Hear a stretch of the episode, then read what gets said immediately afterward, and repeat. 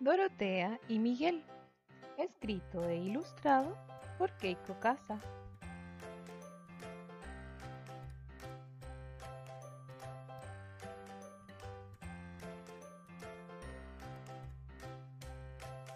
Primera historia, Caballero y la Princesa. Dorotea y Miguel son muy buenos amigos, casi todo el tiempo.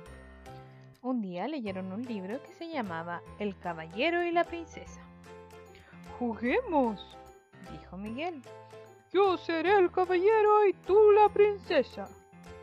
¡Sí! exclamó Dorotea. Te salvaré de los malos, ¿de acuerdo? dijo Miguel. Pues no me parece. ¿Qué hay de malo en que la princesa salve al caballero? Discutieron y discutieron, hasta que finalmente Miguel dijo, No quiero jugar más contigo. Bien, dijo Dorotea y se fue a su casa. Miguel estaba dispuesto a divertirse aunque estuviera solo. Pintó dibujos, muchos dibujos. ¿Quién necesita a Dorotea? dijo. Leyó un libro de insectos 14 veces. No estoy aburrido, dijo. ¿Quién la necesita?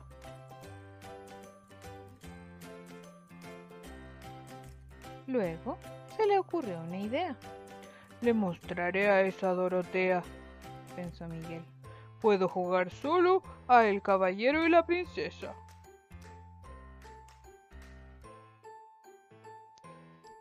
Voy a pelear contra los malos y salvar a nuestra princesa, les anunció el caballero Miguel a los súbditos del reino. Galopó por el campo de batalla,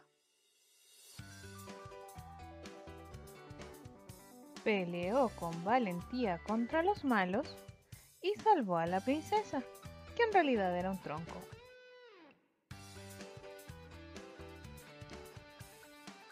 Pero el tronco no dijo ni una palabra. Miguel miró al tronco y dijo, Deberías decirme, gracias por venir a rescatarme, apuesto caballero.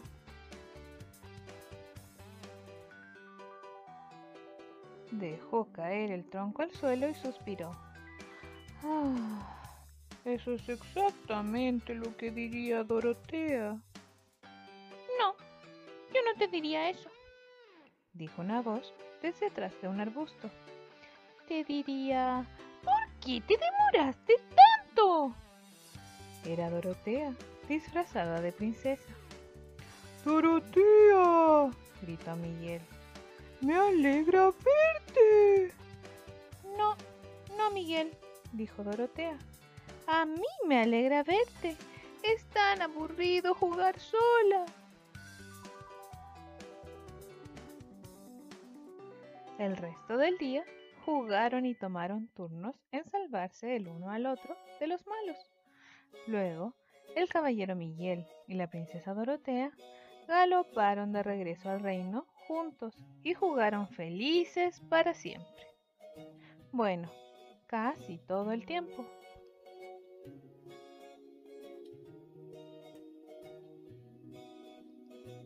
Dorotea y Miguel. Diseña tu propio disfraz. ¿Te acuerdas que Miguel y Dorotea inventaron sus propios disfraces para ser el caballero y la princesa? Ellos usaron baldes, géneros como capas, usaron escobas y muchos otros materiales que pueden estar en tu casa. Te invitamos a crear tu propio disfraz para representarlos. Pueden ser también payasos, bailarinas, lo que tú quieras. Lo importante es utilizar al máximo tu creatividad y solo usar elementos que tengas en la casa. Esperamos tus fotos.